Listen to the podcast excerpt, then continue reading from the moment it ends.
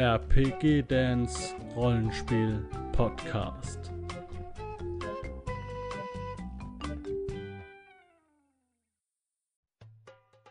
Hallo Leute, herzlich willkommen hier zu einer neuen Folge von Midgard die Welt. Heute dreht sich alles rund um Aran und heute ist zum zweiten Mal der Thomas dabei. Hallo Thomas.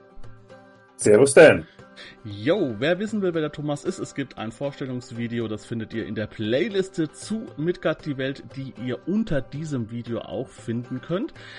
Und ja, wir gehen heute in ein sehr exotisches Land, ähm, das wir beide, also Thomas und ich, im Moment in einer Kampagne auch bespielen und ähm, ich kenne Aran deshalb eigentlich nur so aus dem Spielkontext, aber der Thomas, er hat sich da richtig reingearbeitet. Ähm, du hast diverse Quellenbücher auch noch benutzt ähm, und, und, und andere Quellen. Was hast du denn, was hast du denn alles zu Rate gezogen? Äh, in erster Linie habe ich mich auf das Quellenbuch äh, Niawand, die Perle Arans gestützt das in meinen Augen ein wirklich hervorragendes Quellenbuch für Aran ist. Und natürlich auch habe ich die Welt im Buchband herangezogen, die das nicht so schön bringen. Und nebenher natürlich ein bisschen was aus der arbeitstechnischen Welt mir selbst und im Studium noch, dass man da ein bisschen Überschneidungen findet. Mhm. Ja, du sagst, das ist ein äh, sehr gutes Quellen, äh, Quellenmaterial, also das, das, das alte Quellenbuch zu Midgard 4 noch. Ähm, ist das aus der, meinst du das aus der Sicht des, des Archäologen oder so generell? Generell. Also für Spieler, für Hintergrundwissen, für Spielleiter auch sehr gut gemacht. Es mhm. ist hervorragend geschrieben, fast schon poetisch, also auch dieses Übergang zum aranischen schönen Sprechen und dergleichen. Okay, ja gut, man muss dazu sehen, dass, äh, oder dazu sagen, dass natürlich der Artikel in der Welt, der äh, sehr reduziert ist, ne? Also du hast ja aus allen äh, Quellen, die es gab, die sich verteilt auf, auf Artikel, auf Gildenbriefartikel, auf Abenteuer, auf das Quellenbuch und so weiter, die dann runtergedampft sind. Ne? Da ist natürlich dann wahrscheinlich ja viel Kompromiss auch drin. Ne? Ja, auf jeden Fall, weil im Quellenbuch von Niawand sind es über 30 Seiten, die das umspielen, was in der Welt bloß knapp fünf Seiten sind. Ach, das sind auch nur 30 Seiten, das Quellenbuch? Äh, nur der Überblick über Aran, weil der Großteil des Buches macht natürlich die Stadt Niawand aus, die aber auch sehr viele Verbindungen zu Aran selbst netzt. So, also wo die ganzen ja. Sekten sind, was es für Untergrundorganisationen gibt, wie ein Tempel aufgebaut ist, wie die Herrschaft funktioniert. Das ist ah. alles da auch drin. Ah ja, Aber ich sehe es, ich sehe es ist äh, genau diese eine Stadt da. Ja, wie gesagt, ich bin da, äh, ich bin da nicht so äh, bewandert. Ähm, wir sind, deswegen sind wir jetzt heute hier zusammengekommen. okay, ich würde sagen, wir steigen einfach wieder knallhart ein ähm, mit dem Thema Klima und Natur. Ähm, vorab können wir sagen, oder kann ich sagen, dass ähm, der historische Hintergrund zu Aran ist ja so persisch. Ähm, und du hast mir jetzt noch geschrieben, dass deine oder dass du das so empfindest. Also Zweistromland ist ein Thema. Irak bis Süd, bis Richtung Saudi-Arabien. Ähm, das ist das, was man sich so vorstellen kann. Das ist auch das, was ich dann so ein bisschen rausgesucht habe an Bildmaterial. Mal sehen. Okay, aber gerne äh, jetzt äh, Klima und Natur von dir. Ja, natürlich was man einfach wissen muss, ist, dass Aran vielleicht in ganz Midgard das am meisten von Menschenhand geformte Land ist. Weil Aran hat ja an sich sehr wenig Nutzflächen. Es hat nur, besteht hauptsächlich aus Steppe mhm. und Grasland und Savannen. Und die Menschen fokussieren sich auf die großen Städte. Und dort hat man sich angefangen, durch künstliche Bewässerung, durch das Schlagen von großen Wäldern, Pflanzen und äh, Kulturgüter anzurichten, hat man das Land ganz stark den Elementen abgerungen und ihm ein neues Gesicht gegeben. Oh, warte mal. Äh, tut mir leid, ich bin gerade ein bisschen schockiert. Was sind denn hier für Bilder drin? oh Mann. Okay, Leute, ähm, ganz kurz. Äh, ich, ich muss dich gerade informieren, du weißt jetzt gar nicht, was los ist. Ich habe äh, hier die Escher-Bilder gerade drin. ich bin durcheinander gekommen und, und du erzählst gerade von, von äh, Wäldern, die gerodet wurden, von, von äh, Wasser, von Nahrung und hier kommen die ganze Zeit Wüstenbilder. Ich denke, ich habe doch überhaupt nicht so viele Wüstenbilder drin. es ist fantastisch. Es ja. ist fantastisch. Natürlich ist ähm, Wüste auch ein Thema in Iran, im Süden vor allem. Da ist ja die Wüste Gond, die da anschließt, ne? Genau, ja. Also die Wüste Gond ist das, was man wirklich unter einer Sandwüste versteht, mit riesigen äh, Dünen, die wandern, sehr gefährlich für Mensch und Tier. Dort leben die großen Sandwürmer und auch sonstige exotische Wesen wie die Chimären, der Phönix vielleicht oder eine Manticore. Das Echsenvolk soll dort auch ein bisschen leben. Und was auch sehr interessant ist, unter der Wüste, da sind die großen Städte der Arach, wo man noch einiges an Zauber- und Wunderhöhlen finden kann. Uiuiui.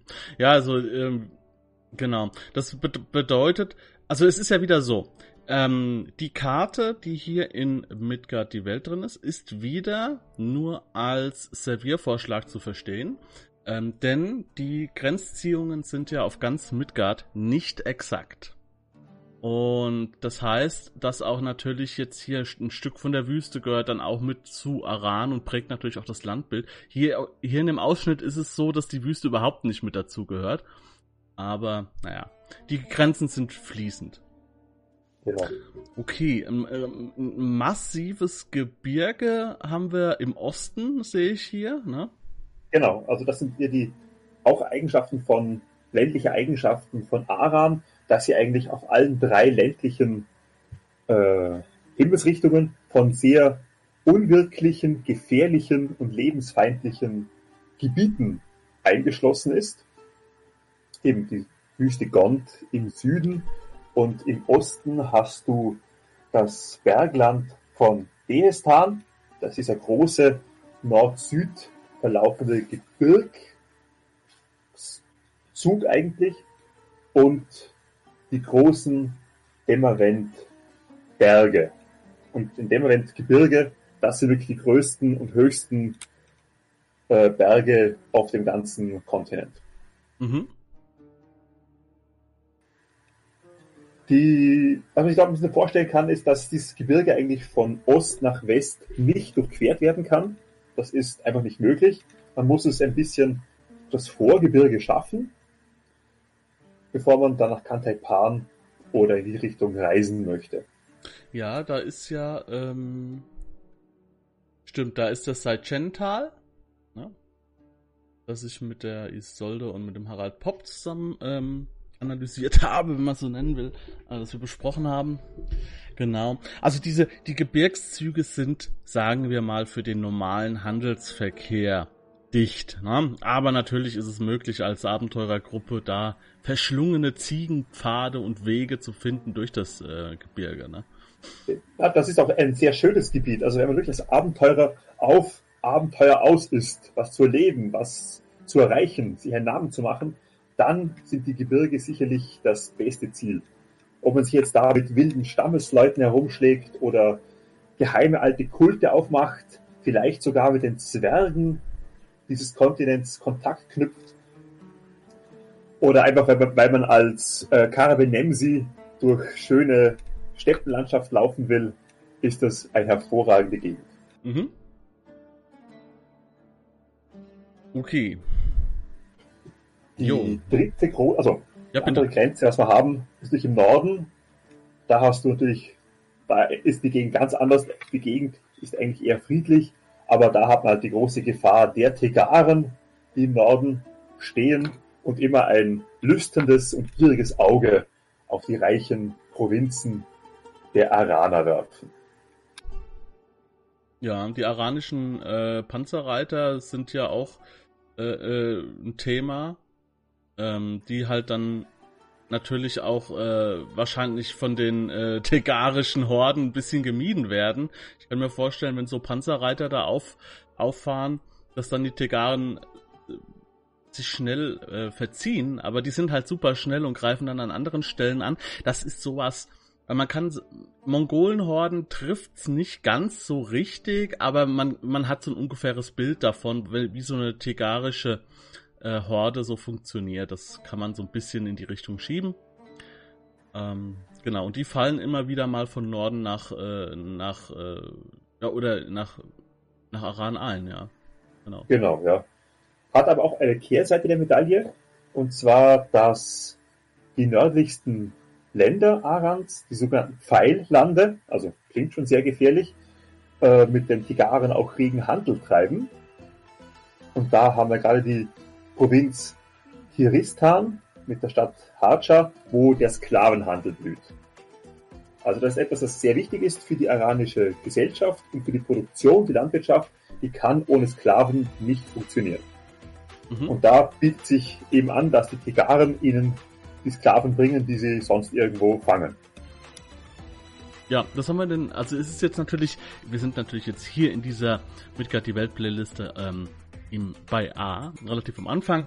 Ihr werdet in den nachfolgenden Episoden viele, viele Geschichten hören über Megis, über Moravot, über die Tegarische Steppe und so weiter, über Kantaipan, auch runter über Ravindra, wo überall ähm, ja, Leute geraubt werden, ähm, Sklaven geschlagen werden, gemacht werden und so weiter. Also da müsst ihr aufpassen, wenn ihr da unterwegs seid. Ähm, das kann euch ganz, ganz schnell passieren, dass ihr in die Fänge eines Sklavenhändlers kommt, der euch auch gar nicht umbringen will, sondern der euch einfach nur mitnehmen will und verkaufen. Okay. Jo. Genau, ja. Pfeilande. Das große, ja, ja Pfeilande eben mit den Tigaren, das ist eine hübsche Gegend eigentlich, sehr flach, wo viel angebaut wird. Im östlich der Pfeillande gibt es eine sehr interessante Gegend. Das ist das Achtamar. Das ist ein Tiefland mit dschungelähnlichen Wäldern, mit sehr viel äh, Sumpfgebieten und dergleichen, wo man lustigerweise die größten Vorkommen von Zauberöl entdeckt hat. Ach, das ist. Und dort, ja, okay. und dort ist aber auch der Einfluss des Großkönigs eigentlich nicht sehr stark ausgeprägt. Wo, wo ist das genau? Wenn wir jetzt hier die Midgard, die Weltkarte uns angucken, ist das bei Isbanir in der Nähe? Weiter nach Norden, also wirklich im, dann, im nordöstlichsten Eck oben, Ach wo so. die Berge ins Tiefland übergehen, da ist eigentlich eine Art wilder Mangrovensumpf, ah, könnte man sagen. Das ist jetzt hier auf der Karte von Midgard die Welt nicht äh, so detailliert drauf, aber ähm, wir sehen halt, genau, können wir uns ja vorstellen. Ja, genau, okay. Ja, dann der Großteil des Landes zieht sich natürlich am Meer entlang. Und wir haben da eben äh, der Jabar bis nach Nierwand hinab. Da wird sehr viel angebaut. Das ist alles umbewässert, versucht zumindest. Da stehen alle möglichen Haine von Zitrusfrüchten, Datteln, und dergleichen und mhm. ist auch sehr für Menschen eigentlich gedacht.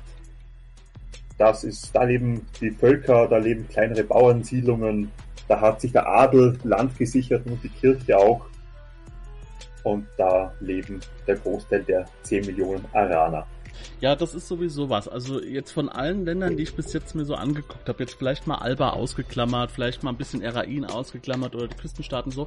Aber äh, äh, Aran ist ja also gefühlt, jetzt hat es hat viele Einwohner, aber auch, also für mich ist das ein super reiches Land. Also ähm, wirklich äh, sehr kultiviert, sehr reich, sehr militaristisch, ähm, aber auch gute Lebensbedingungen natürlich. Ähm, natürlich haben wir ein bisschen Wüste und, und so weiter, aber äh, und aber aber viel viel Grün auch, also grüner als ich es eigentlich ähm, gedacht hatte. Ne? Deckt ja, sich das, das so? auf jeden Fall. Nein, das ist wirklich so. Also es hat gerade um die Städte herum ist sehr viel Grün. Das muss man sich wirklich, wirklich so vorstellen, jetzt, jetzt, dass man durch... Entschuldigung, es macht mich fertig. Du hast es nicht gesehen. Du sagst, es ist grün. Ne? Ich sage, es ist grün. Das erste Bild in der Dia-Show, Steinwüste. es tut mir leid. Es tut mir wirklich ja, leid. Ja, das ist ja kein Problem. Ich musste nur lachen. Okay. Ja. Ja, wirklich grün. Ähm, jetzt ja. ist die Steinwüste schon wieder da.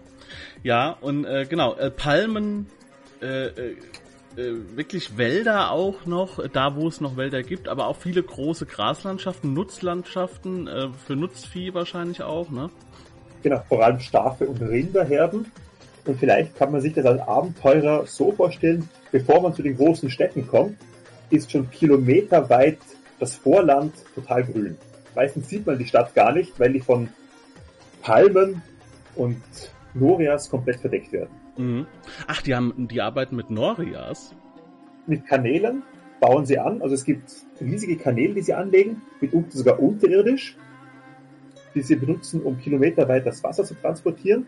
Brunnen eben.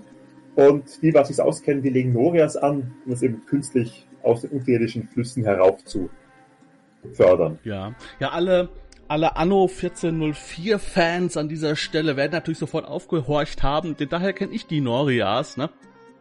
Diese, Ja, genau. diese Wasserschöpfsysteme. aber die haben ja nichts mit der Realität, also die haben schon was mit der Realität zu tun, aber äh, ich musste halt gleich daran denken. Ja, Ja, na klar. Die fördern Wasser und dann man, muss man von dort natürlich auch Kanäle bauen. Oder Rohrleitungen zumindest. in die Genau, Gegend genau. zu gewässern, ja.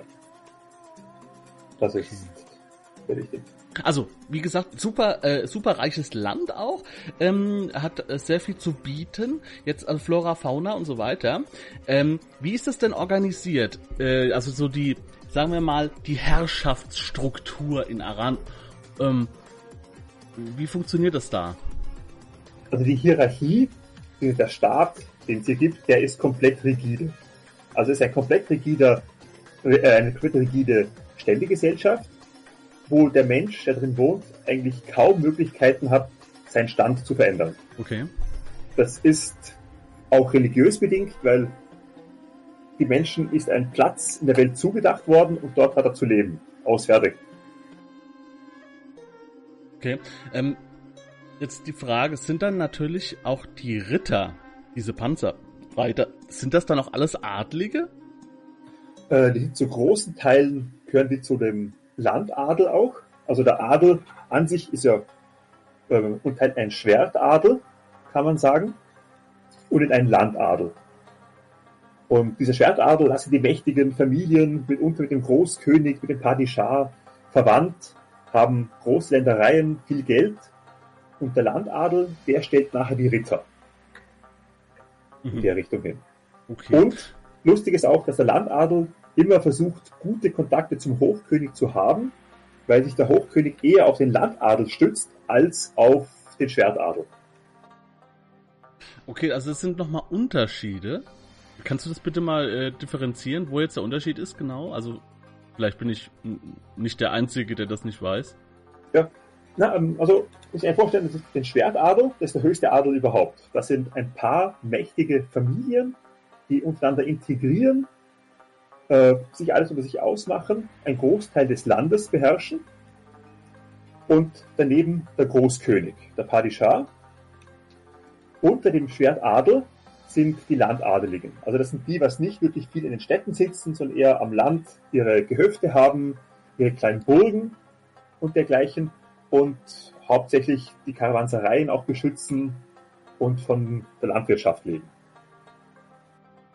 Okay. Das sind, das ist die erste, die oberste, der oberste Stand eigentlich.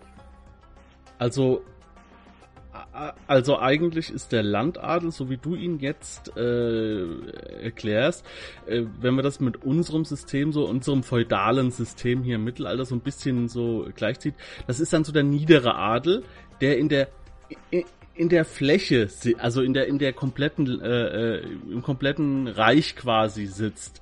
Äh, ich sag mal Barone, Grafen, Genau, ja.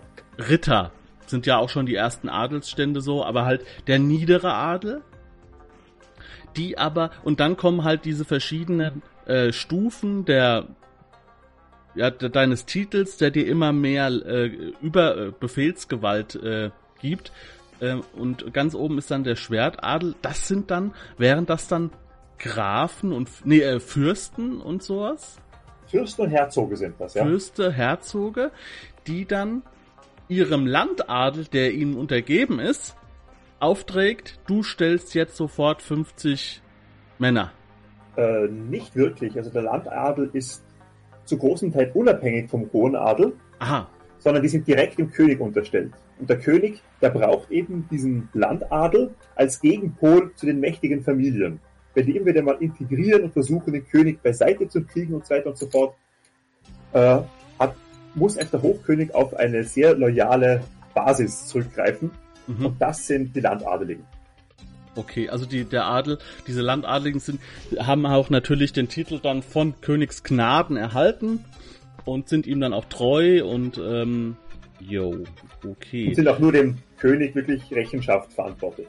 Und der, also das bedeutet, also wenn man es jetzt mal genau nimmt, dass dann der Schwertadel zwar die reichsten sind, aber die sind nicht die mit dem größten Landanteil. Äh, eigentlich, also den wichtigsten Land, das haben, haben auf jeden Fall sie, ja. Ach doch. Mhm. Also dort, wo die wichtigen Sachen wachsen, mit denen man handeln kann, mit dem wirklich viel, sehr viel Geld gemacht wird, das ist wirklich der Schwertadel. Okay, na gut. Also sagen wir mal so, es ist so eine gewisse Pattsituation, die aber jederzeit in verschiedene Richtungen kippen kann. Ähm, aber so generell sind die, also also der König wird auf jeden Fall dort sehr ge geschätzt, oder? So habe ich das jetzt rausgehört. Ja, der König steht über allem. Der ist von Gottes Gnaden eingesetzt. Ja, also nicht, also es ist, ist, ja immer so eine Sache, ne? Also es gibt ja viele Länder in Midgard, bei denen natürlich ein König da ist, wie zum Beispiel in Klangadan, der Hochkönig. So. Aber in Wirklichkeit interessiert sich kein Sau. Aber in Aran hat der, also wird der schon auch von dem Schwertadel natürlich geschätzt, so habe ich das jetzt verstanden. Also ja, das ist wirklich Fall, ja ein stabiles System ist. Aber natürlich muss sich der König immer gegen irgendwelche äh, Leute absichern, die an seinem Stuhl sägen wollen, so. Mm, und das macht er halt über den Landadel viel. Aber in, in der Regel ist es so, wenn der König eine Anweisung gibt, dann wird vielleicht gemurrt, ein bisschen hinter verschlossener Tür, aber es wird halt umgesetzt. So verstehe ich das jetzt. Genau, ja. Also ist er, ist er auf jeden Fall machtvoll, hat eine große Machtfülle und auch noch göttlich gesehen, äh, hast du ja gesagt, von Gottes Gnaden, denn Aran ist ja die Wiege der Religion, äh, des, äh, der charidischen Religion, oder wie man das nennt, des Ormut-Glaubens. Genau, also sind, die Religion ist ja der Veden, also der gute Glaube. Das ist die Dualität zwischen Ormut, dem Lichtbringer, dem Lichtgott und seinem Bruder Alaman, dem Herrn der Dunkelheit und der Finsternis.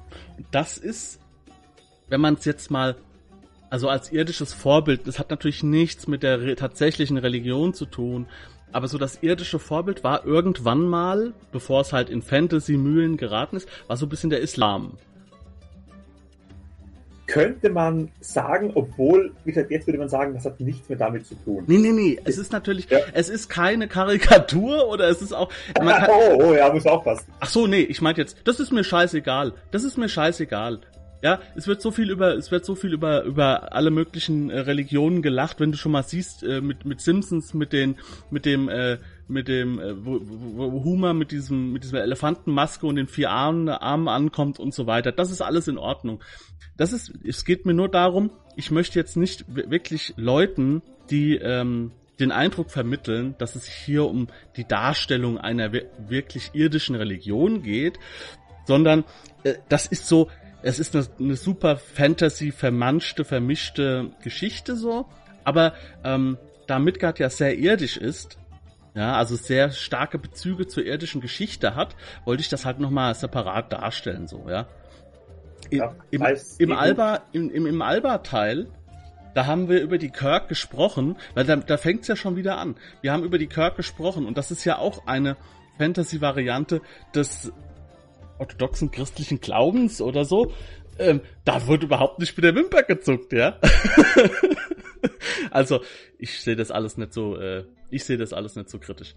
Okay. Ja, das aber muss man hier auch auf jeden Fall offen lassen, dass es diese Dualität gibt, die es auf der Welt mehrfach in archaischen Religionen gegeben hat, also eins gegen eins, obwohl einfach der Fokus liegt auf dem Ormut-Glauben, dem, auf, dem, auf der Helligkeit mit dem Sinn dahinter, dass er ein Prophet, der diesen Glauben gebracht hat und der Mensch was Besonderes ist, da er sich frei entscheiden kann, wem er dient. Also ja. das muss man auch sagen, die Priester in den großen Tempelanlagen dienen auch ein bisschen immer Alaman, also sie versuchen zumindest ruhig und gnädig zu stimmen, aber ihn jetzt nicht zu opfern oder sowas. Er wird, er wird wahrgenommen und akzeptiert, ist aber nicht geduldet, dass man ihm anbetet, sondern man sagt, okay, man würdigt ihn, aber mehr auch nicht, ne? So verstehe ich das. Genau. Den ja. Huldigern wird schnell mal der Prozess gemacht. Und äh, wenn man jetzt mal hier sieht, ich habe jetzt nochmal die ganze Weltkarte aufgerufen. Aran, wie gesagt, die Wiege dieses Glaubens. Und äh, dieser Glaube ist auch ganz, ganz stark in Eschar, ähm, das ja ein Stückchen wegliegt, aber er hat sich dort verbreitet. Eschar ist ja, wenn man es genau nimmt, also so die arabische, der arabische Kulturraum. Und äh, finde ich ganz witzig, dass es also in in der unserer echten Welt war es ja so, dass der der Islam so aus diesem Ira also arabischen Raum kam, soweit ich das richtig äh, versteh verstanden habe und hat sich dann verteilt und hier ist es halt umgekehrt, ja. Hier kam hier kam der Glaube aus Aran und hat sich nach Escher rübergezogen und ähm, es gibt auch Gläubige in Ravindra, im Mikenga-Becken und so weiter, also die, die versuchen oder die sind da schon, oder auch in den Küstenstaaten, dieser Glaube verbreitet sich da schon so und Glaube ist ja auch immer ein Konflikt, äh, ein Rollenspielkonflikt. Ähm, dementsprechend ist das eigentlich ein wichtiges Thema, finde ich. Ja, das würde ich auf jeden Fall auch sagen, denn Abenteurer, die fremden Göttern huldigen, dürfen diese nicht öffentlich ausüben. In, in Iran in Iran. Also sie dürfen da nicht jetzt am Platz irgendwie groß ein Opfer bringen oder sowas. Im Geheimen, was sie in den verschlossenen Türen tun, können sie machen, was sie wollen. Und was wirklich verboten ist in Aran, ist die Missionierung. Also wenn du jetzt einen Priester spielst, selbst wo der jetzt aus sonst woher kommt, aus Chrysea und sowas und hier missionieren möchte, der kann sich schnell mal auf sehr drastische Maßnahmen einstellen. Mhm. Okay. Also da gibt es keine Art von großer Toleranz. Obwohl, obwohl sie natürlich wissen, dass es andere Götter auch gibt. Da stehen für die Araner aber immer nur die Rede hinter, dass das Diener Ormut sind. Ja. Ja, wie ist das? Ähm, das ist jetzt wahrscheinlich eine Frage, die du schlecht beantworten kannst. Wir versuchen es trotzdem. Es gibt zum Beispiel in Eschar, ja, auch ein sehr, sehr stark Ormut-gläubiges Land und so weiter. Alles okay. Sehr, sehr äh, drakonische Strafen. Das gibt's in Iran vermutlich auch, wenn Leute versuchen zu missionieren und so weiter. Wie ist das in den Handelsstädten? Denn ähm, wenn ich jetzt mal die Diashow ausmache, im Norden von Escher ist ja Mekenesh, das ist sowas wie Alexandria. Ne, das ist also das Vorbild von Alexandria. Die haben starken Handel und da ist auf einmal der Glaube gar nicht mehr so wichtig dann, weil man jeden Tag mit anderem Glauben in Verbindung steht. Ist das in Iran auch so, dass die Handelsstädte sagen wir mal, glaubensschwächer werden, weil sie halt mit anderen Kulturen interagieren? Äh, das wird eher nicht der Fall sein, denn zum einen hat Aram sehr wenig äh, Marktanteil an der See, also es wird zwar sehr viel hergebracht, es wird aber im Kontor umgeschalten und gleich wieder weiterverkauft. Also die haben schon sehr wenig Kontakt viel zur Außenwelt.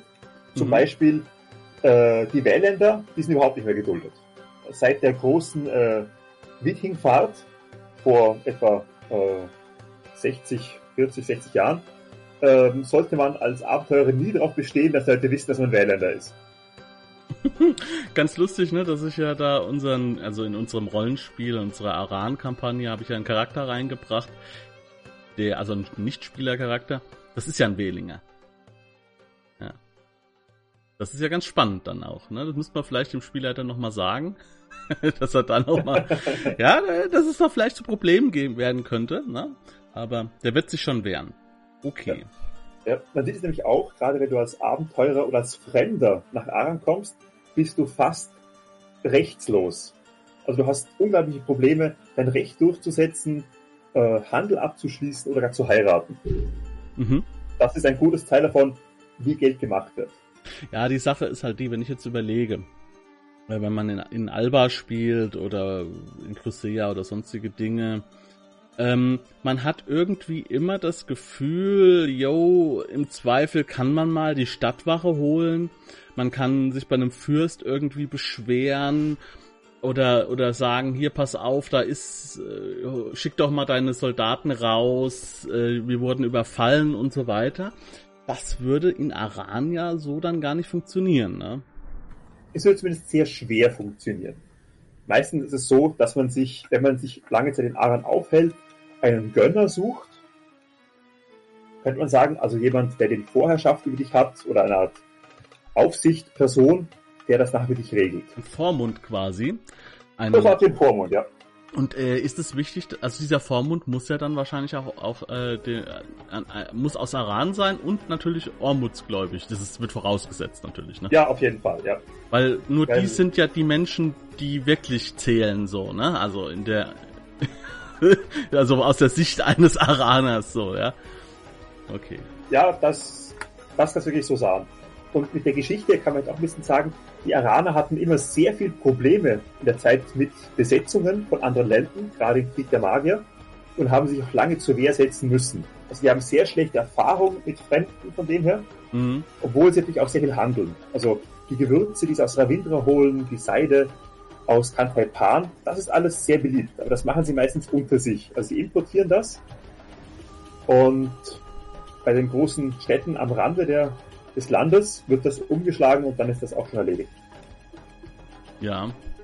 Das bedeutet, es gibt also quasi, wenn man, so wie ich es jetzt verstehe, so einen gewissen Ster Sperrgürtel aus Handelsposten rund um das Land und die Händler kommen quasi oder handeln, verhandeln ihre Sachen dann quasi an diesen po Handelsposten und kommen gar nicht weiter so ins Land rein. Wollen sie ja auch nicht, die sind wahrscheinlich sogar froh, dass sie nicht so weit reisen müssen. genau. Oder eben meistens haben ja Händler äh, Abkommen mit einem gewissen Gegenhändler auf der anderen Seite, mhm. der das direkt abkauft, der das mitfinanziert und der nachher auch ihre Rechtsprechung, also auf dieser Vormundschaft, dieser ähm, Salari heißt er, glaube ich, das übernehmen kann. Dann können sie natürlich weiter rumreisen und ankommen, aber man versucht schon, dass man nicht zu sehr als Ausländer wirklich auffallen möchte. Okay, das ist natürlich, äh, äh, das ist halt immer sehr problematisch, ich meine, ich finde das gut, dass es bei Midgard auch solche Regionen gibt, die halt wirklich ausländerfeindlich sind äh, und man da halt überlegen muss, wie komme ich in dem Land klar. Nauatlan ist ja auch so ein Thema. Äh, das schreckt natürlich viele Spieler oder Spielleiter ab, zu sagen, wir möchten jetzt eine Kampagne oder wir möchten jetzt dieses Land bereisen. Ähm, ja, ist trotzdem für mich immer spannend. Ähm, ich finde das immer gut, wenn es solche Konflikte gibt, wenn es solche Ungerechtigkeiten auch gibt, wenn sie aus einer Geschichte erwachsen sind, wenn, wenn es nicht einfach nur purer Rassismus ist, sondern hier in dem Fall kann man sagen, ja, ähm, die haben halt Riesenprobleme gehabt und die haben gesagt, Leute, wir haben keinen Bock mehr da drauf, wir schotten uns ab ein wenig und alle anderen werden halt beäugt. Aber es geht ja trotzdem, ja, wir haben es ja gehört, man kann ja trotzdem auch als Ausländer reisen, man kann natürlich auch als Ausländer durch das Land durchreisen, das ist ja auch nicht das Problem. Nur wenn man Hilfe braucht von staatlichen Behörden, dann äh, hm, sollte man sich Wird's jemand ein bisschen suchen. schwer, ja. Dann sollte man sich jemand suchen, so. Na gut. Ah, super spannend auch. Also es macht mir auch super Spaß, die Kampagne da in Aran. Ähm, Finde ich sehr, sehr schön. Da kommt auch der Flair ganz gut rüber, so. Ja. Okay, also wir haben die Strukturen, die Leute uns so ein bisschen angeguckt. Also das heißt, ähm, wie ist das, wenn jetzt jemand, äh, was ist mit Geldadel? Ist das ein Thema? Also kann man reich werden und dann erhoben werden irgendwie, seine Kasse verlassen? Nein. Durch Geld kannst du nicht aufsteigen. Es gibt sehr viele Händler, die reicher sind als viele Adelige, aber die bleiben Händler. Mhm. Das heißt, sie, sie, sie kommen gar nicht auf die, auf die guten Partys, ja? könnte, könnte man sagen. Also, das ist, die gehören zwar auch zu dem sogenannten Gelehrtenstand, kann man sagen, oder bauen Handwerk, je nachdem, was sie sind. Und haben auch die Möglichkeit, zumindest reich zu werden und einen Einfluss zu bekommen. Also das, das ist natürlich auch anerkannt, dass jemand, wenn jemand reich ist, der kennt sich aus, der ist wieder herumgekommen, der hat die Waren, die man braucht, der hat die Connections in alle möglichen Städte, auf die wir zurückgesogen und der wird natürlich auch in den inneren Kreis beim Schwertadel oder so mal eingeladen. Ja, na klar. Ähm, das eine sind Regeln, das andere ist Leben und Leben lassen. Natürlich wird ein Landadliger äh, einen reichen Händler auf seine Feier einladen, weil er reich ist, weil er mit ihm Geschäfte macht. Ja? Ähm, aber mit dem Wissen, ich werde natürlich gedeckt oder ich bin, ich bin im Zweifelsfall bin ich ihm überlegen. Ähm, aber es ist schon mal interessant, dass es möglich ist für Händler, für Handwerker, auch reich zu werden. Also sie bleiben, sie müssen, sie bleiben nicht in der Knechtschaft. Sie können sich also ein Stück Freiheit schon erarbeiten, aber sie werden es nie schaffen, in gewisse Kreise zu kommen. Außer vielleicht durch äh, bezahlte Heiraten. Ich kann mir vorstellen, dass es auch viel Landadel gibt und Ritter und so weiter, die jetzt vielleicht verarmt sind. Also das ist durch, durch Heirat ist noch die beste Möglichkeit aufzusteigen, wenn es sich etwas ergibt, oder einfach, wenn man im, in der Gunst des Padishah steigt. Das ist natürlich auch sehr wichtig. Der König kann, das noch Gesetz ist, der kann dich natürlich erheben oder auch niederdrücken, wenn er so will. Aber es ist wirklich sehr schwer. Mhm. Ja, aber wie gesagt, es ist, dass es schon möglich ist, das ist immer schon so ein Thema. Ne? Oft ist es ja äh, generell nicht möglich. Okay. Äh, ansonsten die Bevölkerung, ähm, wie, wie sieht, wie sieht so oder wie stellst du dir so ein Arana vor? Sagen wir mal äh, in, im Sinne von der Kleidung her, hast du da da, die Frage stelle ich jetzt auch zum ersten Mal in der kompletten Serie und auch nur an dich, weil du ja gelernter Archäologe bist. Vielleicht hast du da irgendwelche Ideen. Ähm, mhm. Von der, sagen wir mal, von der, von der Dorfbevölkerung, von der, von der Adelsschicht und vom Königshaus, ob es da so Unterschiede gibt. Ja, die gibt es. Also, optisch schauen die Iraner sich größtenteils ähnlich. Sie sind also zwischen 1,60 und 1,80 groß, leicht gebräunt, dunkelbraune bis schwarze Haare, eher feine und zarte Gesichtszüge. Oh ja. Das ist schon dabei. Obwohl eigentlich das Ideal ist hochgewachsen, eher fülliger, helle Haut, dunkle Augen. Mhm. Das ist ideal, das, wird man, das versucht man auch mit sehr viel Schminke und Kosmetika bei Mann und Frau herzustellen. Äh, Männer tragen gerne Vollbart oder Kinnbart, den sie sehr schön auch schmücken und so Ringellocken reinflechten lassen. Frauen haben gerne offenes Haar oder auch Hochsteckfrisuren. Das ist aber schon wirklich der, der Adlige oder die reicheren Händler, die das so machen. Auf dem Land ist es natürlich ein bisschen einfacher gestrickt von dem her. Wobei man sagen muss, dass es, je weiter man nach Süden oder in die Berge kommt, desto mehr ändert sich auch der, die Physiologie des Araners. Und er wird eher ein bisschen gedungener, kleiner und kann aber dann auch schon mal helle Augen oder helle Haare sogar haben. Mhm. Das ist dann schon zu unterscheiden. Aber es ist ein Volk von denen. Okay. Was die Kleidung angeht, da hält man sich ungefähr schon gleich und es ändert sich hauptsächlich die verwendete, das verwendete äh, Material. Hauptsächlich ist ja Baumwolle mitgetragen in Aran. Das ist so groß, dass der ganze Süden Arans, also von den Bergen bis zum Meer, nördlich der Wüste, nur für Baumwollplantagen genutzt wird. Und deswegen nutzt man das auch. Jede Stadt hat dann eine eigene Kunst- und Spezialstoffherstellung, wo sie sogar den Namen der Stadt im hineinweben, wo es herkommt, wenn man ja weiß, wer das hat. Mhm. Ja, und ich, ich habe gehört, dass die, ähm, dass die Tuniken mit den drei Streifen aus Chabazar kommen. ja, genau. Das Aber getragen wird halt meistens dieser Kaftan, also so ein Knie oder ja, hüftlanges Gewand, darüber meistens ein eher luftigeres Hemd und eine bauschige Hose. Das ist so der typische Araner, wie er sich immer anzieht. Und was auch sehr wichtig ist, was jeder Araner haben muss, das sind, das ist der Gürtel und sind Schuhe. In der Stadt ohne Schuhe auf die Straße zu gehen, das ist das Unschicklichste, was man tun kann. Mhm. Ah, okay. Das bedeutet, äh, jeder, äh, jeder Araner, der einen gewissen Lebensstandard und äh, eine gewisse Akzeptanz erfahren will, der, der würde dann zum Beispiel auch darauf achten, halt Schuhe zu haben. Und, der muss Schuhe haben, ja. ja. Wie ist Und das? Ähm, sind die sehr dekadent eigentlich? Eigentlich nicht. Nee? Eigentlich nicht. Das ist das Interessante auch, was ich immer sehr hübsch finde, weil sie eigentlich sehr protzen und auch als reiches Land gelten, ist die Idee des Freiheitsglaubens dahin, dass jeder Mensch eigentlich das rechte Maß halten soll. Also zumindest in der, in der, Öffentlichkeit soll man sich nicht zu prunkvoll dargeben, man soll sich ein bisschen zurücknehmen, man muss auch sehr viel spenden für die Armen wie es privat dann ausschaut und wie die Feiern ausarten können, das bleibt vielleicht der Fantasie überlassen.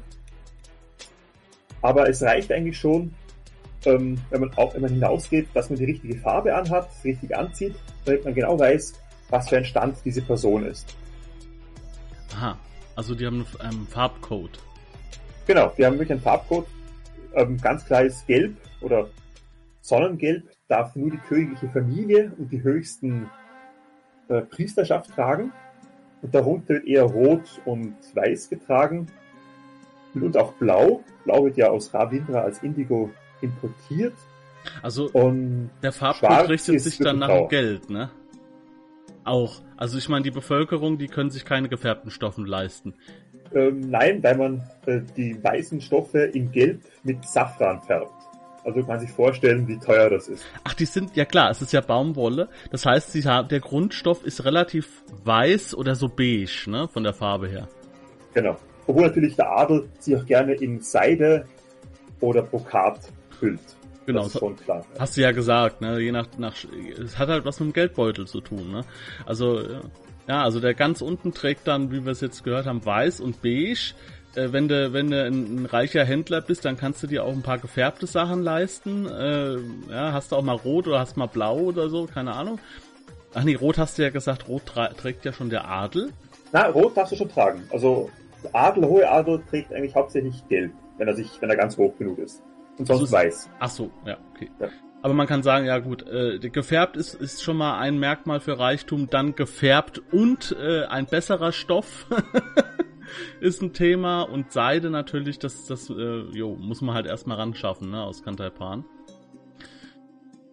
Okay. Genau. Und natürlich auch ist, dass diese Stickereien sehr beliebt sind, wo man da kleine Schmuckstücke oder Perlen in das Gewand mit einsteckt. Also das ist da wirklich das ganz hohe dass man sich fast nicht mehr leisten kann. Die Farbe Purpur, oder so lila und so, die hat überhaupt keine Bedeutung?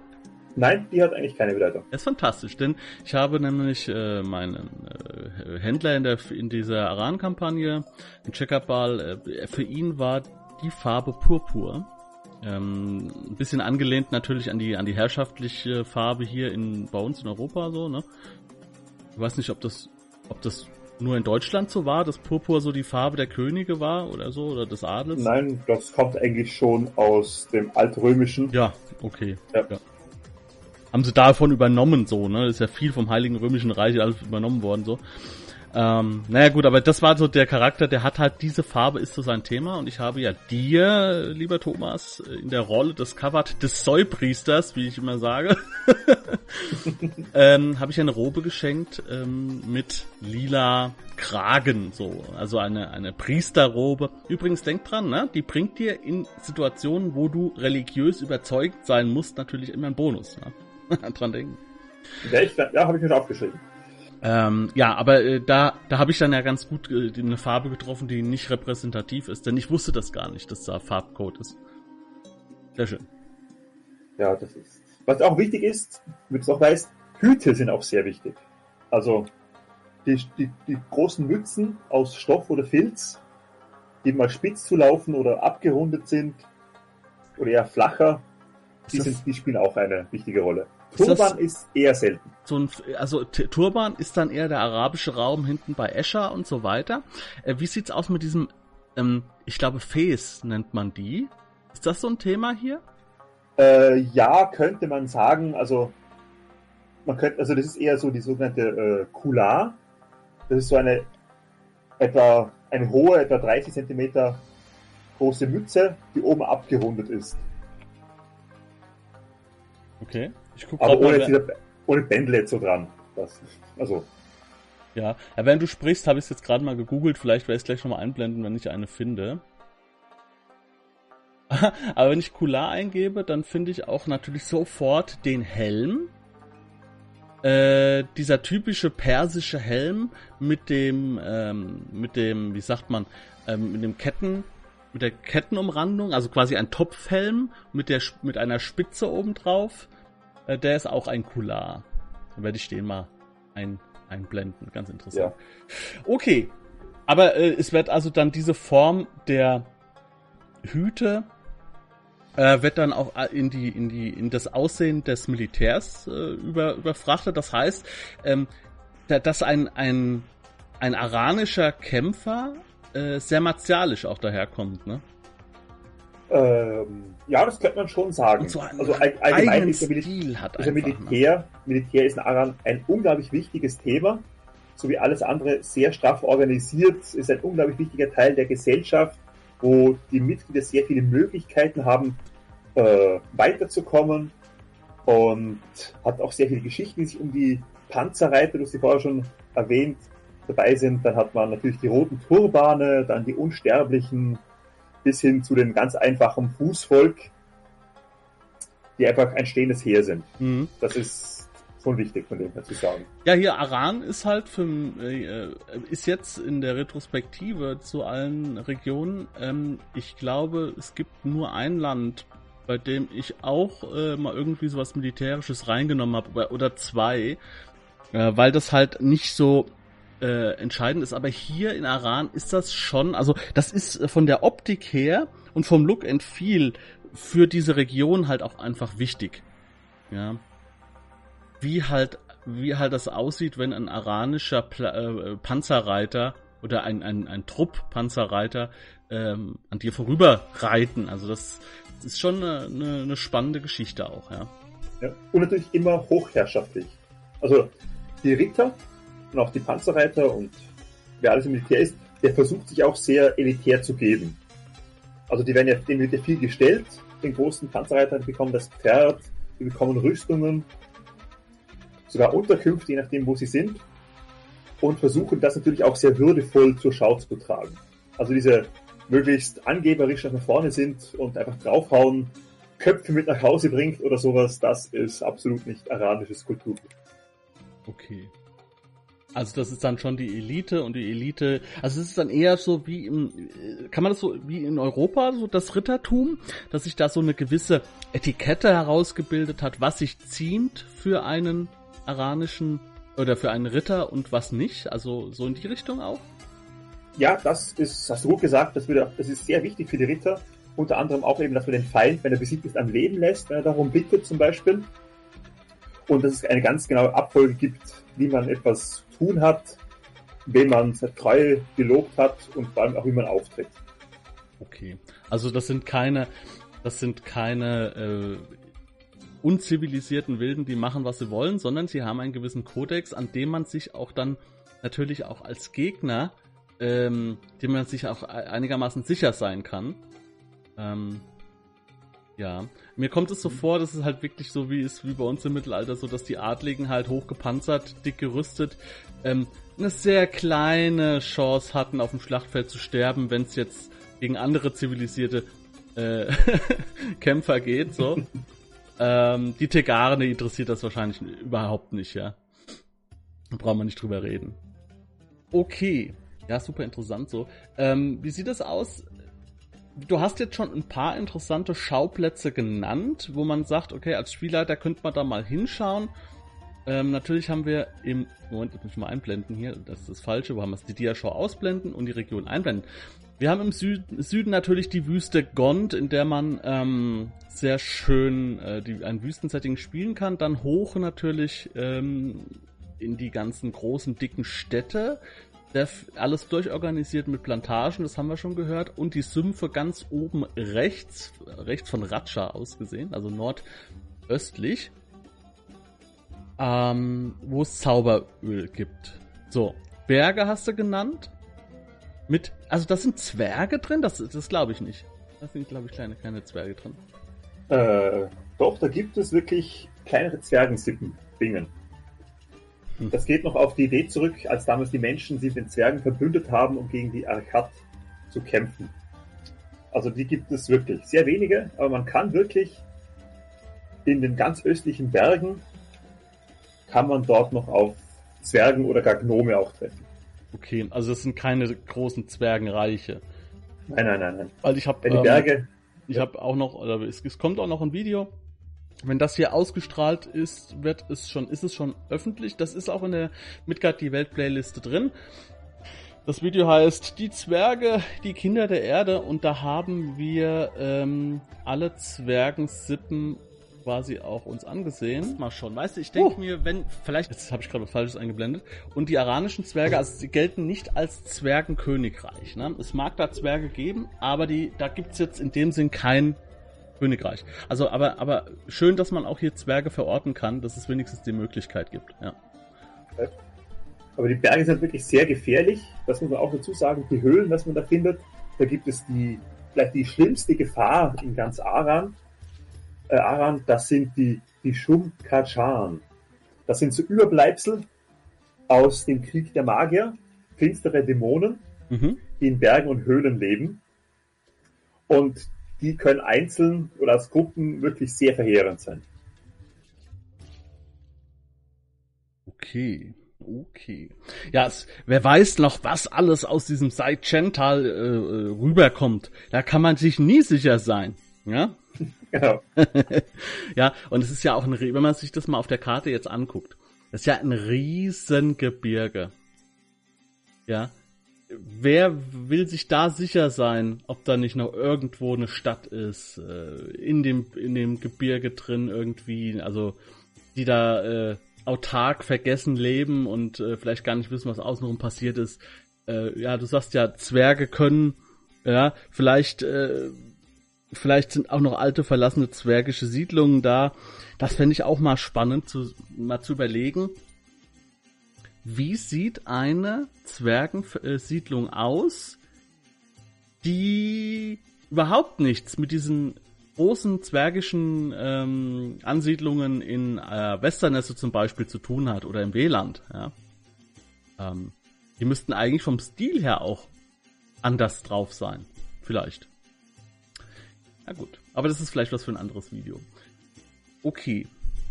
Ähm, was hast du, hast du noch irgendwas, äh, wo man sagt, okay, da könnte man noch mal hingucken als Spieler, Spielleiter? Ich meine natürlich, wenn ich sehe zwei große Flüsse, also Flussreisen ist auch ein Thema. Ja, nicht nur das, da ein paar der Kanäle, die die Araner angelegt haben, sind beschiffbar. Obwohl eigentlich sonst die Seefahrt nicht wirklich dem Araner zu Gesicht steht. Nee, nee, ich rede schon Fluss, also ich rede von, von Fluss, Flussschifffahrt, ähm, sowas in der Richtung. Ja, das, das gibt es sehr viele so. Flussbeschiffung oder Kanalbeschiffung wird sehr viel gemacht, auch für den Transport. Mhm. Das ist auch wirklich sehr einfach und auch sehr schnell, ja. weil die Straßen in Aram sehr schlecht sind. Da ist also mit einem Wagen sich zu bewegen, ist meistens sogar fast unmöglich, weil sie eben immer in dieser Karaw Karawanenbreite maximal sich bewegen. Und mhm. man eigentlich außer rund um die großen Städte auf gepflasterte Straßen eigentlich verzichtet. Okay, also keine, also ach so. Das heißt, es war auch wahrscheinlich nie ein Bedarf an Straßen, weil es halt mit Karawanen alles funktioniert. Ähm, ja. Und auch dementsprechend ist es auch ausgelegt. Also so diese, diese Ochsenfuhrwerke und sowas gibt es dann nur im, im, im nee, nee, wahrscheinlich nur bei den Bauern so, ne? Dass man sagt, okay, wir ziehen jetzt die, die, die, äh, das Weizen mal in die Stadt rein. Jo, okay. Aber der Rest wird ja alles über die Karawanen gemacht. Okay. Genau. Ja, aber ein schöner Ort, wie man sich anschauen kann. Also ganz vorne ist natürlich äh, sind die beiden großen Städte Niawand oder Dayabar dabei, wenn man einfach ein bisschen Stadtluft leben will. Und diese Städte haben natürlich sehr viel Probleme von dem her. Sei es Bettlergilden, Assassinengilden, Untergrundverschwörungen gegen den König oder weiß der Teufel, was da noch alles herumspuckt. Könntest dann, du dir gut vorstellen, ähm, ich weiß nicht, ob dir die äh, Computerspielreihe Assassin's Creed was sagt.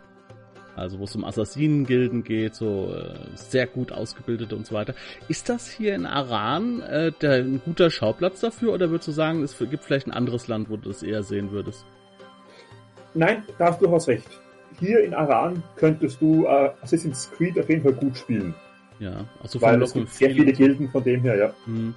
Ja, ich habe gut, die Frage war natürlich jetzt, äh, ich habe jetzt quasi die Flanke eigentlich nur verwandelt. Also du hast es ja schon so leicht angesprochen so, ähm, aber ich ziehe gerne auch mal ähm, äh, Vergleiche zu großen popkulturellen Dingen, Filme, äh, auch hier äh, Prince of Persia und solche Geschichten, ja, damit man, damit der Zuhörer auch ein gewisses also gleich so ein Bild vor Augen hat, was er denn da für ein cooles Setting hat, was er da erleben kann.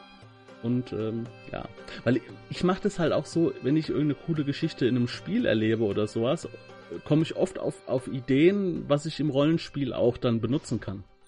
Ja? Mhm. Ja, ist eine schöne Idee dahinter, ja. Ja. Tausend und eine Nacht ist natürlich hier auch äh, ein Stück weit anzusiedeln, obwohl das eher nach Escher gehört. Ähm, aber hier gibt's auch so ein paar Anleihen, also kann man auf jeden Fall auch benutzen. Ähm, hier die Region. Okay, also die großen Handelsstädte, also sind das Handelsstädte? Ich sehe an Küsten denke ich immer, dass sind Handelsstädte sind.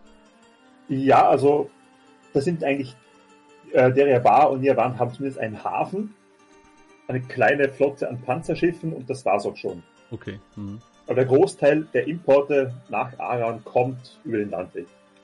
Also die haben quasi so wie die Schweiz nur so ein paar, ähm, die, die, die Marine der Schweiz besteht aus so ein paar Booten, die auf dem äh, Plattensee um, hin und her fahren. Der Bodensee. Der Plattensee ist ganz woanders. Äh, ja, Bodensee, manche auch, mein Gott. ich war, ich war, äh, ich war am, am Plattensee, deswegen habe ich das äh, jetzt komplett falsch erinnert, ja. Bodensee, genau. Das ist die Marine und so ist es hier auch. Also die schippern eigentlich nur ihre Küste hoch und runter, aber mehr auch nicht. Okay. Ja. Aber natürlich haben natürlich Piraten auch eher ein leichteres Spiel, dass sie sich hier irgendwo bei den Inseln oder sowas ansiedeln können. Wäre sicherlich auch ein schönes Thema für Abenteuer. Ja, ja, wenn du sagst, sind Panzerschiffe, dann werden die natürlich auch langsam sein. Hm, ganz das balearische Vorbild. Also. Okay. Ja. Vielleicht eine dritte Stadt, die man sich auch anschauen könnte, wäre Ormudagan. Das ist die große Pilgerstadt, wo vielleicht die stursten und frommsten Araner leben. Die ist äh, nördlich des Gebirges noch. Mhm. Ist eingezeichnet, ja. Ja. Wo auch die ewige Flamme brennt, wo der große Prophet sich zurückgezogen hat. Es ist ganz sicherlich ein für Gläubige und Pilger sehr wichtig und gerade auch, weil dort sehr viele Leute unterwegs sind. Mhm. Also es ist, das ist das Glaubenszentrum. So ein bisschen. Das alte Glaubenszentrum, also das traditionelle Glaubenszentrum, aber das eigentliche Zentrum des jetzigen Glaubens ist in der Königsstadt in Deriabar. Ja, Ja, klar, gut, ist ja klar, ne, wenn der, wenn der König von Gottes Gnaden ist und so weiter, das muss man ja alles ein bisschen kombinieren, ne, sonst muss ja Sinn machen. ja, also ich finde halt, ähm, ich persönlich, ich äh, bin ja nicht so der gottesfürchtige fürchtige Spieler so, äh, aber ich finde halt Hatscha super interessant äh, wegen diesem ganzen Sklavenmarkt-Thema. Es ist ein bisschen dreckig, es ist ein bisschen anrüchig, es ist es ist gefährlich. Äh, für mich ist Ratcha äh, so ein bisschen Star Wars Outer Rim. Ja. Außerer ja. Rand. So, so, so, so habe ich das Feeling in Ratcha gehabt. Und äh, ja, ganz wichtig, das ist ja natürlich eine Location, äh, die wir jetzt hier reinbringen müssen. Äh, wir, wir bespielen es ja gerade, also wird es vielleicht andere auch interessieren, äh, nämlich die Ruinenstadt Samara. Ja, äh, Samara, ganz im Norden, das ist eine verfluchte Stadt, wo, man, wo sich sehr viele Legenden um sie herumranken, da sie einst zerstört worden ist und nicht mehr aufgebaut werden konnte. Dort treiben alle möglichen untote Dämonen, Geister, Unwesen, aber auch äh, Vagabunden, Banditen, Räuber oder sonstige Schmuggler, die mit den Tegan paktieren, ist alles dort vertreten. Ja, also äh, Samara, wir wollen wir wollen nicht zu so viel spoilern. Für Spielleiter ganz interessant. Schaut euch, könnt ihr mal danach schauen. Ich weiß gar nicht, ob es in dem Artikel zur Welt mit drin steht, die Stadt. Die ist auf jeden Fall hier nicht auf der Karte vermerkt. Es ist eine Ruinenstadt, wie gesagt, eine Geisterstadt.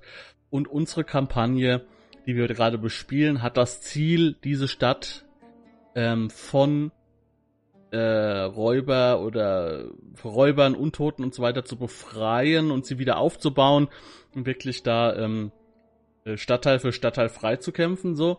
Ähm, aber auch kurze Reisen dorthin sind vielleicht interessant, denn es ist halt eine alte Stadt, die jetzt verloren ist. Vielleicht ist ja, wurden Sachen vergessen zu plündern, ja? Wer weiß.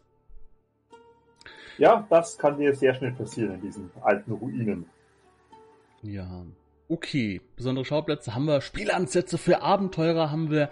Ähm, es gibt auf jeden Fall super viele Sachen, auch wenn ihr äh, auch mal einen, einen Zug äh, durch die Wüste Gond hoch nach Aran, hoch nach Morawot spielen wollt, ist es ganz schön, diese Unterschiede mal zu erleben zwischen diesen ganzen Kulturen, wenn ihr dann auf einmal in Aran merkt, okay, na, so richtig mögen sie uns nicht hier, keine Ahnung. Ähm, kommt aber auch wahrscheinlich immer ein bisschen drauf an. Ich glaube, ich glaube so der, der durchschnittliche Araner, selbst wenn er sehr ormutsgläubig ist oder so, der wird sich, der wird ja nicht so eine Arroganz an den Tag legen wie jetzt irgendwie ein Graf oder ein Baron oder so, ne? Ja, das kommt doch an, was er für ein Mensch ist, würde ich sagen. Ja, ja. Aber ja. Ja, ich, ich, weiß ich, ich, ich, ich möchte nur äh, diese Kette bisschen aufbrechen, dass man sagt, ähm, jo, der Araner an sich, der hasst Ausländer und der mag keine Ausländer und misstraut jedem so das, das wäre, glaube ich, wäre zu hart, ja. Ähm, weil es ja auch in jedem, in jedem System gibt's halt auch immer Menschen, die auch menschlich sind, die auch Ausländern helfen, ähm, die auch ähm, hilfsbereit sind und die Leute vielleicht auch nicht wie den letzten Trick behandeln, aber es gibt auch die anderen, die vielleicht auch in der Überzahl sind. Also ausländerfeindlich würde ich es jetzt nicht wirklich ein ordnen. Ausländerkritisch. Ja, immer Angst, immer, immer denken, uh, vorsichtig. Vorsichtig. Es wird auch, es wird wahrscheinlich auch, es wird auch natürlich ein bisschen kultureller Druck dahinter sein, dass man sagt, ja, der gibt sich hier mit, äh, mit Leuten aus Moravot ab. Also mit dem stimmt irgendwas nicht. ja? So, in die Richtung meine ich eher. Ja? Also man wird jetzt nicht da auf offener Straße mit, mit Tomaten beworfen, nur weil man aus, aus Moravot ist oder aus Megis oder aus Kantapan, aber man wird, wird ein bisschen komisch angeguckt. So stelle ich mir das vor. Also wenn er optisch auffällt, dann wird er auf jeden Fall angeguckt. Also Optik sagt sehr viel aus. Das ist Kleider machen Leute. Ja, und das sollte dann halt man als Spielergruppe oder als Rollenspielleiter oder sowas auch mal überlegen.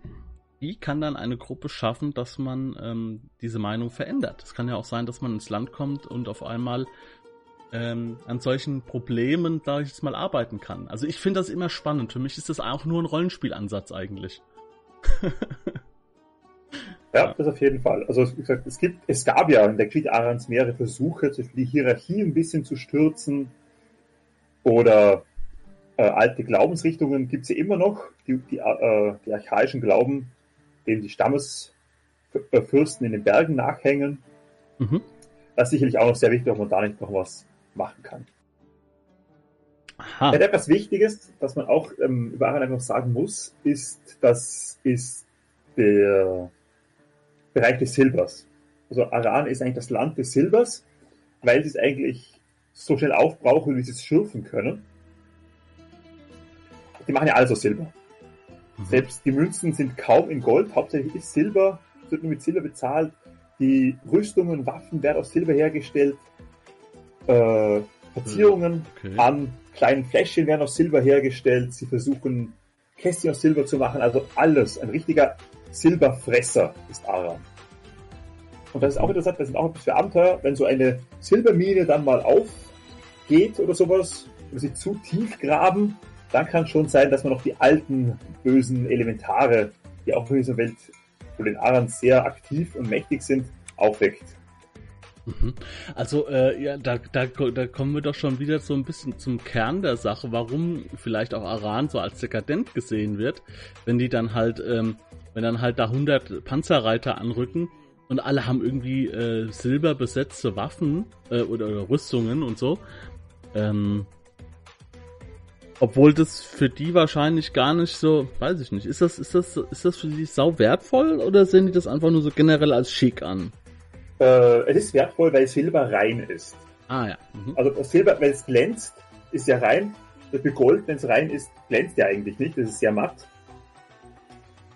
Und deswegen wird einfach, bekommt Silber aus der Reinheit her, die man auch dem Menschen zumutet und dem Tier, einfach ein ganz großer Stellenwert bei. Mhm. Okay. Also ist das auch wieder so, so, so, so ein Kreis äh, hin zu diesem Glauben auch? Die ja, Reinheit? auf jeden Fall. Ja. Also die dann auch Deswegen, alles so dominiert, ne? Genau. Deswegen zum Beispiel ist Glas auch sehr wichtig, weil das durchsichtige Glas, wenn es so rein ist, dünn farblos, das ist auch hervorragend wichtig und symbolisiert auch die Reinheit. Interessant. Ja, du hast ja schon gesagt, dass auch ähm, äh, sehr helle Haut, äh, helle Haare und sowas als schick gelten. Ist ja auch diese Reinheit dann, ne? Ja, und das sieht man lustigerweise auch bei den Tieren. Also zum Beispiel Mischtiere, wie die Manticore oder äh, Chimäre, die aus mehreren Tieren zusammenstehen, mhm. das, das, sehen die Aran als teuflisches Werk an. Mhm. Während zum Beispiel der Drache, der als Flamme wichtig ist, sehr edel ist und ein Stück Ormut ist zum Beispiel der, der Lindwurm, weil er so verstümmelt ist, ein unreiner Drache und damit ein Tier allermanns. Ja, das hast du ja ähm, auch immer schön ausgespielt, ne? Dieses, ähm, das, also, das, es ist ja das Licht symbolisiert die Reinheit. Ähm, die Flamme ist Licht, also ist die Flamme die Reinheit, also darf man auch Flammen nicht löschen. Außer, wie ist das? Ich meine, das ist ja jetzt, das ist jetzt, es geht jetzt sehr, sehr tief in den Glauben rein, so, ne?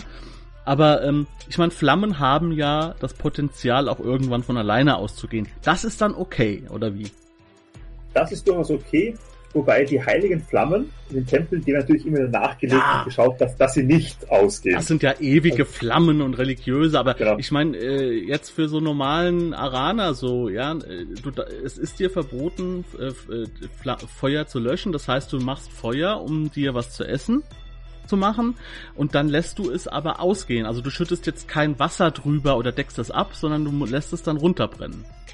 Genau, ja. Du bleibst dabei, bis es weg ist. Du musst auch dabei bleiben. ja gut, da muss man dann halt schon lernen, wie viel Holz man braucht. Ne? Genau. Das heißt, Leute, für euch draußen, wenn ihr Midgard spielt, aranische Charaktere haben einen Bonus, wenn es darum geht, Holzrationen für Reisen abzuschätzen. nicht nur das, nicht nur das, das finde ich sehr interessant. Und zwar die aranischen Feuermagier, die haben einen automatischen Hitzeschutz. Äh, echt? Das, das fand ich sehr interessant, also die ganz großen, also nicht von Anfang an, aber die ganz hohen Feuermagier, die Elementarmagier in Aran, darunter sogar einige der Ordenskrieger, äh, die haben einen natürliche, natürlichen Hitzeschutz, also dass wirklich besser Hitze überstehen oder durch magisches Feuer nicht so viel in Mitleidenschaft gezogen werden. Aha. Ja gut, das sind natürlich alles immer, das muss man bei Midgard so ein bisschen abstrahieren. Das sind ja alles immer nur so Serviervorschläge. Ähm, das wird jetzt regeltechnisch jetzt nicht festgelegt. Nein, nein, das, ist das heißt, man, festgelegt. man kann nicht den Vorteil wählen, aranischer Feuermagier und hat dann automatischen Hitzeschutz. Aber, das ist ja das Schöne bei Midgard, wenn ich sowas lese in einem Quellenbuch oder so, dann gehe ich einfach zu meinem Spielleiter und frage, kann ich das? Und, und, äh, und das, das ist was, was bei Midgard oft nicht gesehen wird, dass diese, dass diese Dinge, die im Fluff stehen, in das Spiel auch übertragen werden können, aber halt für, für Anfänger, für Neulinge nicht offensichtlich sind. Es ist bei Midgard so viel nicht offensichtlich, da müsste man eigentlich mal dran gehen, dass man diese ganzen Besonderheiten mal auflistet aus jedem Land, ja, und die mal in eine Datei auflistet und, und, und dass, dass, dass man das mal überblicken kann, welche kleinen Volksboni es doch geben könnte, wenn man sie rollenspieltechnisch begründet. So. Ja, also, ihr da draußen, wenn ihr die, wenn ihr die Bücher alle habt, wenn ihr die Zeit, die Lust habt und das Fachwissen, dann macht das bitte und schickt mir das an folgende E-Mail-Adresse. Nein, Kontaktmöglichkeiten findet ihr unter dem Video, ist alles offen. Okay, ja. Vielleicht gerade noch, weil wir gerade bei Zauberei waren, auch etwas sehr Wichtiges und traditionell Bedeutsames in Aran, das sind die Wahrsagekünste. Also, mhm. okay. das ist für den Araner unvorstellbar, irgendein großes Geschäft oder eine Familienentscheidung zu fällen, ohne davor einen Gelehrten oder ein Orakel befragt zu haben. Also die haben ja mhm. atemale Wahrsagerei, Prophetie, Sterndeuten, Pyromantie, oder Alomantie, also aus dem Salz, die Zukunft herauslesen, Teeblätter lesen und so weiter und so fort. Das ist sehr interessant und sehr wichtig.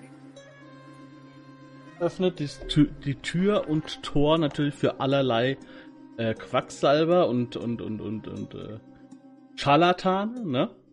Ja, das auf jeden Fall. Obwohl natürlich, wenn du als Scharlatan die Zukunft falsch vorher raussagst, kann es schnell sein, dass du dich sonst irgendwo wiederfindest. Ja, dementsprechend. Es, gibt einen Grund, warum Scharlatane oft als äh, umherziehendes Volk aktiv sind. das kommt schon irgendwo her, ja. Okay. Ja, aber ich hätte auch, auch noch was für die Spieler, wenn sie nach Aran kommen und du bist ein Zauberkundiger in Aran, die eine sehr starke Bürokratie beherrscht. Also es ist komplett regiert. Jedes, was alles getan wird in Aran, wird dokumentiert, großer äh, Beamtenapparat und so weiter dass man sich in einer Gilde anmelden muss. Also wenn du als Hexer, als Magier, Viermeister oder sowas nach Aran kommst mhm. und du zauberst da herum und bist nicht in einer Datei erfasst, da bekommst du echt Probleme. Das, aha. Das bedeutet, es ist geduldet, aber sie wollen wissen, wer was, wer, wer welche Macht hat und äh, im Land ist. Genau, ja. Und, und, und die, die einzige äh, sagen wir mal, vorurteilsfreie Magieform, wenn man es so bezeichnen will, das ist ja dann das, was die Priester machen, ne?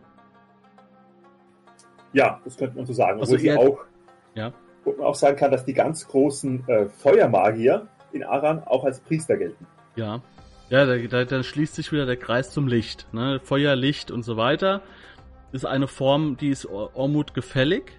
Ja, und dementsprechend muss diese Kraft ja auch von Ormut selbst kommen, wahrscheinlich, im Glauben. Ja, also das ist, die Flamme, das ist das, was der Mensch im Herzen hat, also seine Energie, sein Geisteswissen. Mhm. Die Flamme entsteht in ihm selbst, der Lebensfunken, der ihm Ormut eingegeben hat. Jetzt muss ich was sagen. Das ist jetzt was, das ist wahrscheinlich nur so unter uns interessant, aber vielleicht auch für die einen oder anderen. Wir haben in unserer Gruppe eine eine, eine, eine zauberkundige Person, die kann einen Zauber, der nennt sich Auskühlen. Das ist ja das Gegenteil von dem, was eigentlich äh, Ormut äh, so sagt, ne, mit dieser Flamme und so weiter, ne? Müsstest du da als Priester nicht reagieren drauf? Äh, eigentlich nicht, weil dieser Zauber dann doch der, der dir angesetzt ist natürlich. Um sich zu schützen oder eine böse Macht damit zu bekämpfen, ist diese durchaus legitim. Es ist auch legitim, dass man als Araner ein Feuer löscht, das ein Haus niederbrennt. Mhm. Also das ist immer lustig, wenn man Leute sieht, so, ja, Araner, eigentlich dürfte es Aran gar nicht mehr geben, weil die Feuer ungehindert die Städte wegfressen würden. Wenn sie kein Feuer ausmachen dürfen. Ja, gut. Ähm, das kann man aber, das kann man natürlich religiös dann auch alles irgendwie sagen, ne? dass man natürlich Natürlich ist äh, Feuer wichtig und so weiter, aber ungebändigtes Feuer kann natürlich auch, auch, auch unge ungebändigtes Feuer im Herzen kann natürlich auch schaden. Und äh, da muss man, also ist, das Feuer muss natürlich auch gebändigt werden. Irgendwie so kann man sich das ja zurechtschwurbeln, denke ich mal ja, das, das geht auf jeden Fall. Aber ich habe jetzt irgendwie vermutet, dass zum Beispiel, äh, wenn man sagt, Feuermagier werden auch als Priester angesehen und so weiter, dass halt zum Beispiel ein Magier, der eine Eiskugel schießt oder so, also Eismagier, dass der vielleicht, also erstmal abgesehen, dass hier wahrscheinlich noch keiner irgendwie groß Eis gesehen hat, außer wenn er im Gebirge rumtaucht, äh, tanzt, ähm, dass das vielleicht sogar als Allermann äh, Zauber wahrgenommen wird, Allermanns Werk. Ähm, da müsste man sich wirklich darüber diskutieren. Ja? Es ist eher so, dass die finsteren Zauber, die schwarzmagischen Zauber, dass das die Kunst Allermanns ist. Allermann ist die Dunkelheit und nicht die Kälte eigentlich. Mhm.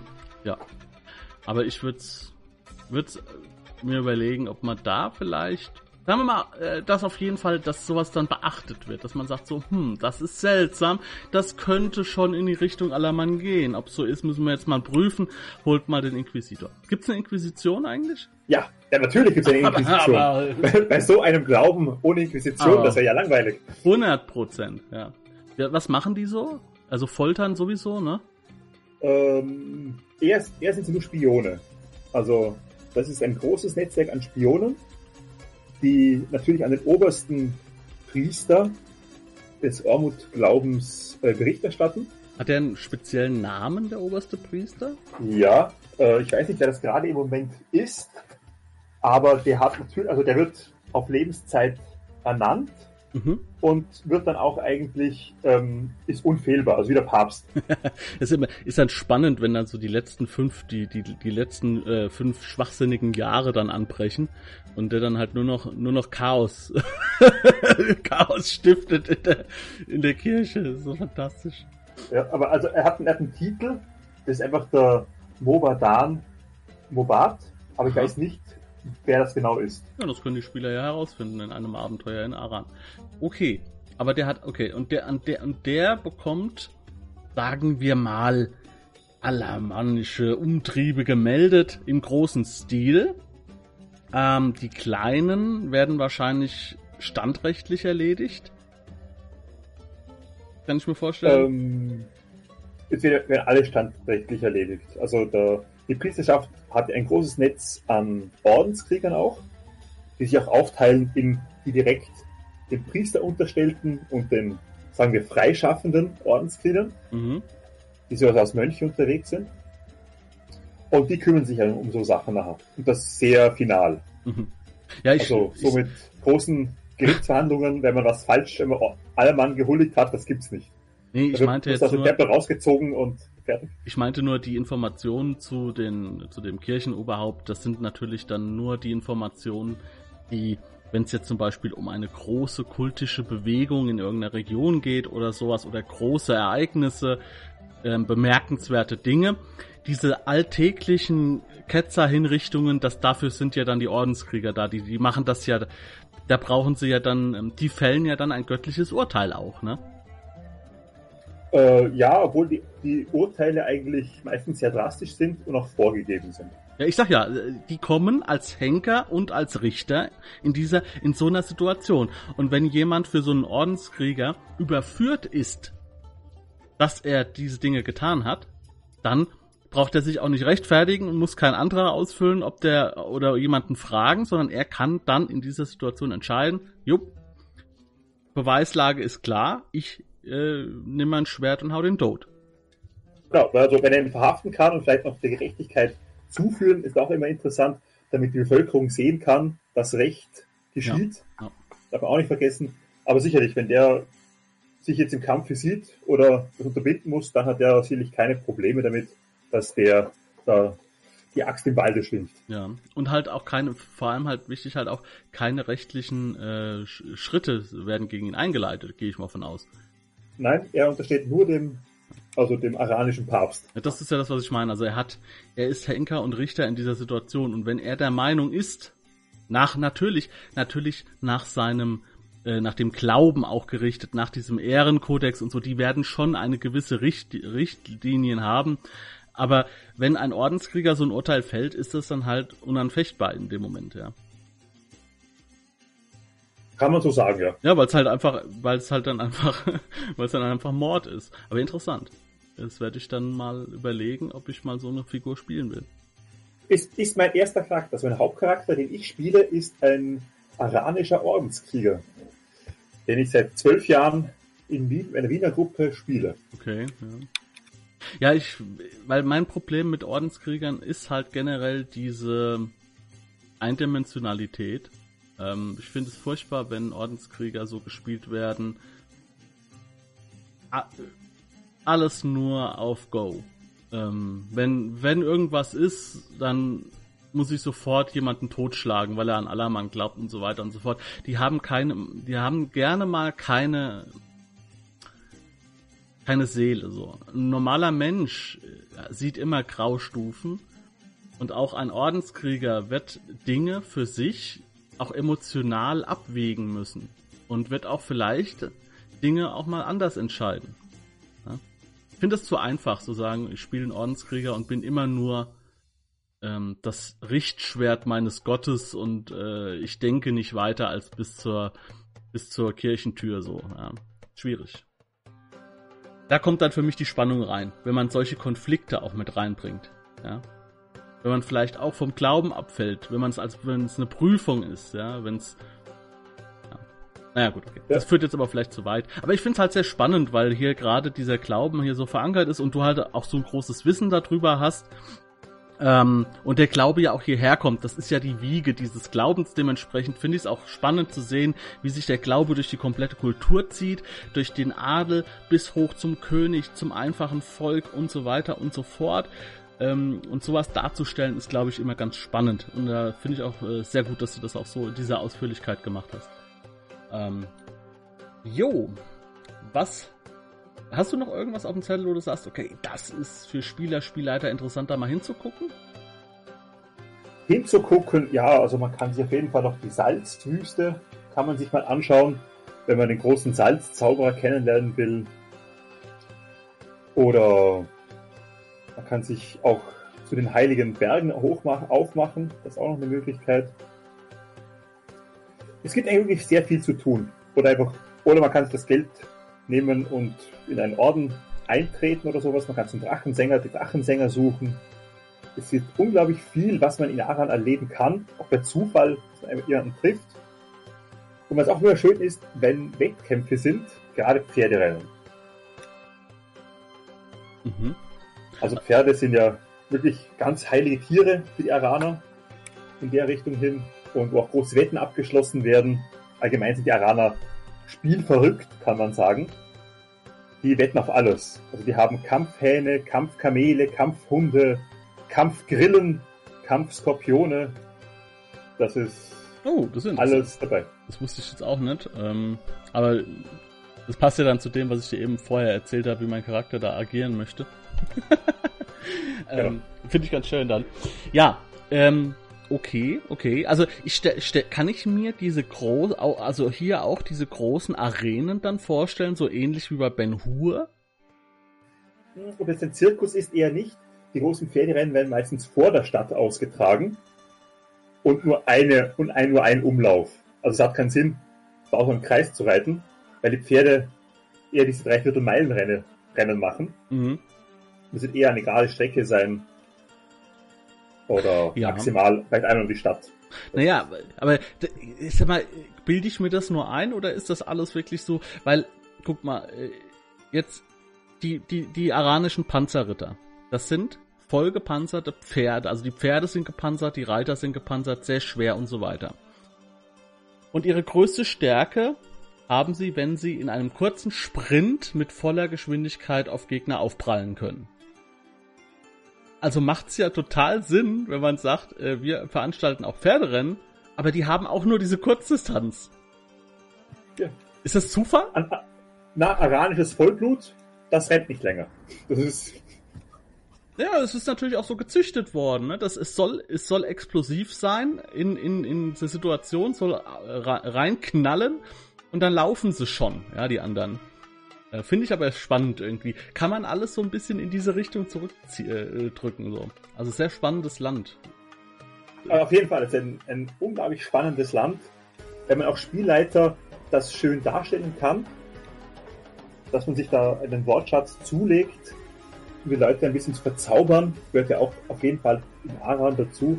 Und dass man auch als Spieler sehr aufgeschlossen und neugierig auf eine neue Kultur sein sollte. Ja, das ist ganz wichtig. Ähm, man, soll, man sollte, glaube ich, auch immer auch als Spieler zusehen, dass man ähm, sich nicht immer alles nur servieren lässt, sondern auch ähm, sich reindenkt, äh, vielleicht auch ein bisschen was dazu liest äh, oder einen Film guckt, der irgendwie in die Richtung geht, ähm, um halt auch den Flair wiederzugeben.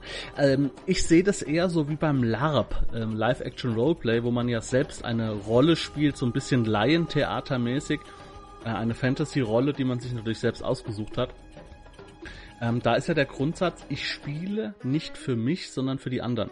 Das heißt, wenn ich schönes Spiel mache, wenn ich schön sterbe, wenn ich schön kämpfe, dass es gut aussieht, wenn ich schönes Handelsspiel betreibe und so weiter, mache ich das nicht für mich, sondern um für die anderen ein gewisses Ambiente darzustellen. Und so sehe ich das auch beim Rollenspiel. Ja, das heißt, jeder, der was dazu beiträgt und aktiv was tut, sorgt auch dafür, dass auch eine geschlossene, immersive Welt entsteht, auch für die anderen. Aber das ist auch wieder ein anderes Thema. Aber mit dir komme ich immer in so ein Geschwalle rein, das ist ganz furchtbar. okay, ja, ich würde sagen, wir beenden das an der Stelle. Wir sind jetzt schon bei fast anderthalb Stunden und ich glaube, das, was wir jetzt noch hinzufügen können, wäre eigentlich nur so ein bisschen äh, Geplauder die wichtigsten Eckdaten haben wir aus, äh, haben wir auf jeden Fall besprochen. Ähm, und du hast mich auf jeden Fall auch neugierig gemacht, ein bisschen mehr auf diese Religion. Hm, ich bin ja kein religiöser Typ so als Mensch und ich bin auch kein religiöser Rollenspieler. Ich muss mich da super schwer reindenken, wie das so sein könnte. Äh, Finde es aber jetzt ganz spannend mit diesen ganzen Hintergrundinformationen ähm, und werde vielleicht auch mal zum ersten Mal in meinem Leben vielleicht mal irgendwie einen Priester oder sowas spielen. Ähm, und das äh, halt auch durch diese Aran-Geschichte hier. Jo, dann danke ich dir, dass du dabei warst, Thomas. Ich sage danke für die Einladung. War ja. immer eine große Freude und sehr viel Spaß. Ja, ich glaube, das merkt man auch, dass es, äh, dass es uns beiden Spaß gemacht hat. Ähm, ich glaube, das merkt man generell, wenn es Spaß macht. Ähm, und das ist eigentlich ganz witzig, dass das jetzt das dritte Video ist in der Playlist, also in der alphabetischen Reihenfolge. Aber für mich jetzt nach über einem Jahr Aufnahmezeit das letzte Video zu einer aranischen Kultur, zu einer, Ara äh, zu einer äh, midgardischen Kultur, zu einer midgardischen Region. Und ähm, ja, bin gespannt, was die Zukunft noch bringt mit Midgard. Ich habe noch einen Haufen Ideen. Und ja, ich hoffe, ihr seid das nächste Mal wieder dabei. Weiterführende Informationen zum Midgard Forum, zu ähm, allen möglichen Dingen, Einsteiger, Abenteuer, Quellenbände, Rezensionen, 1000 Tote Trolle Verlag, das findet ihr alles unter dem Video in der Infobox. Auch natürlich der Link zum Forum und zu Brandwens Bazaar und was auch immer. Ähm, bleibt einfach ein bisschen mit dabei und ja, viel Spaß bei den anderen Videos. Danke dir, Thomas. Bis zum nächsten Mal. Dankeschön. Hab's noch fein.